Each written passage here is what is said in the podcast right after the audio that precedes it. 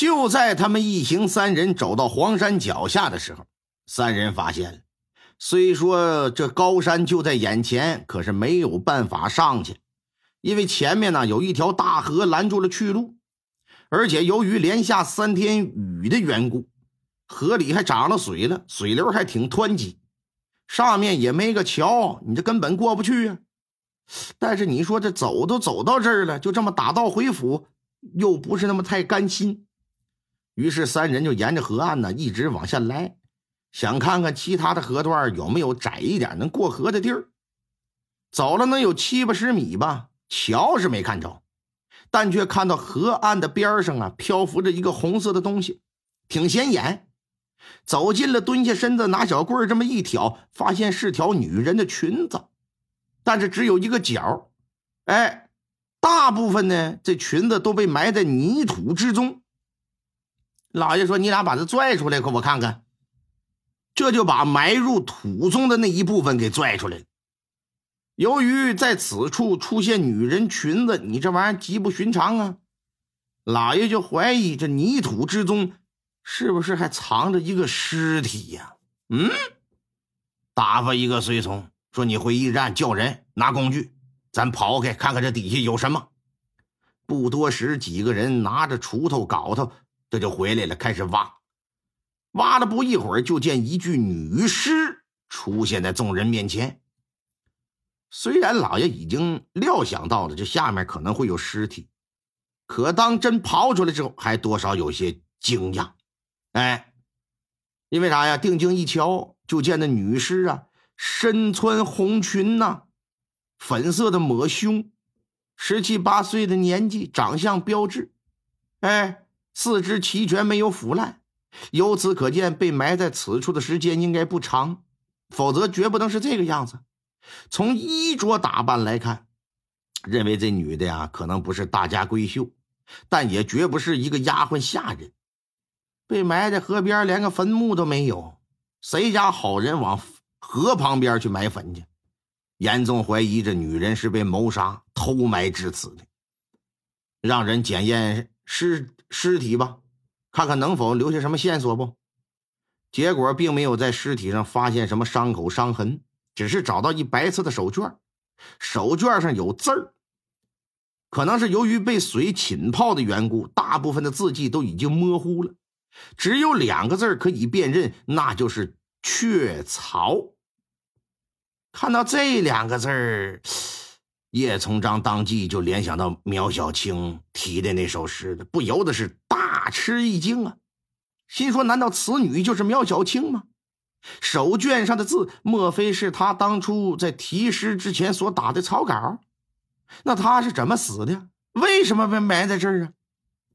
脑袋里就多出几个问号。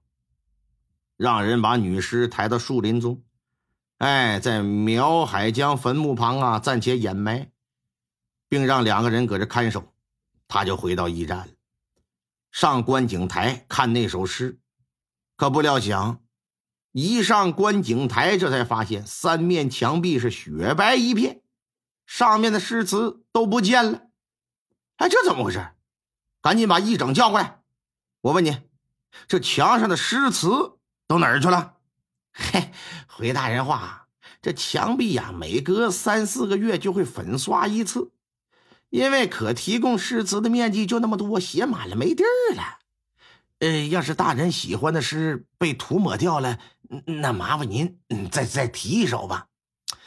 本官在黄山脚下河岸边发现一具年轻女子的尸身，你可知那尸体是谁？啊！叶从章盯着他的眼睛，徐向宇啊，眼神有些慌乱，来回直躲闪。这这小人不知啊。小人只是小小驿站负责人，驿站之外的事不归我所管呢。我也没见过什么年轻女子。不过既然见到了尸体，大人又觉得可疑，小人的意见是可以让县衙的仵作验尸嘛？看看是否是死于非命啊？该说不说，回答的是中规中矩。哎，你没啥可挑的。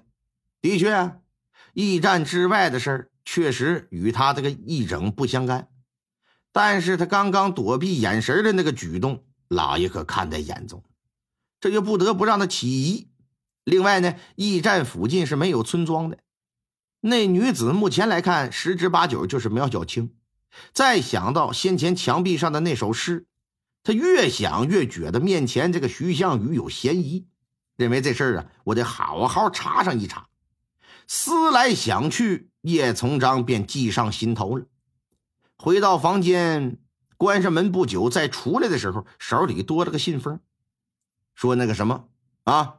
徐议长啊，你呀，把这封信马上送到徽州府的府衙。啊，那行，来个人，赶紧的，你这骑快马。哎，议长，事关重大，由你亲自去送，让别人送，本官不放心。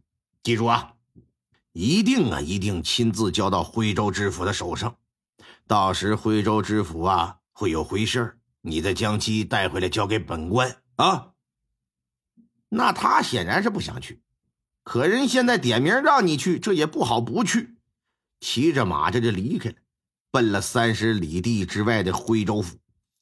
他前脚一走，这叶从章就把驿站里所有人员召集到一处来了，说：“我来问你们，大约半年前，北直隶曾有一苗姓的知县，因为贪赃枉法，朝廷下令对他进行缉捕。”而他畏罪潜逃，于四月前曾出现在南直隶的地界，而且本官还听说他曾在这个驿站里住宿过。如果你们知道他的下落啊，而且能把此人抓获的情况之下，我呀这里有赏银一百两，到时候上报朝廷，还有另外奖赏。说罢，这眼睛就像 B 超似的，来回的在这几位的脸上一一的扫过。其中有一个义使就说：“说大人呐，您说那姓苗的知县是在咱们这个驿站病死的，因为他家里无人收敛，县衙呀就出了安葬费，之后就安葬在临黄山的那片树林子里了，也没听说他是什么朝廷缉拿的逃犯呢。大人，您是不是弄错了？混账！你敢怀疑本官？这种事情我能搞错吗？既然你接了话茬，那我问你几个问题。”你若是从实回答，还则罢了；否则必将是板子伺候。哎，大人呐，可别可别！你问你问，我知无不言，言无不尽。你说苗知县是病死的，本官来问你，他是得了什么病？是否请过郎中医治？如果请了，请的哪个郎中？苗知县到义县的时候，是他一个人，还是携带了家属？有无奴仆啊？嘡嘡嘡嘡嘡，像机关枪似的，一下子就把这小子给问了一个无言以对。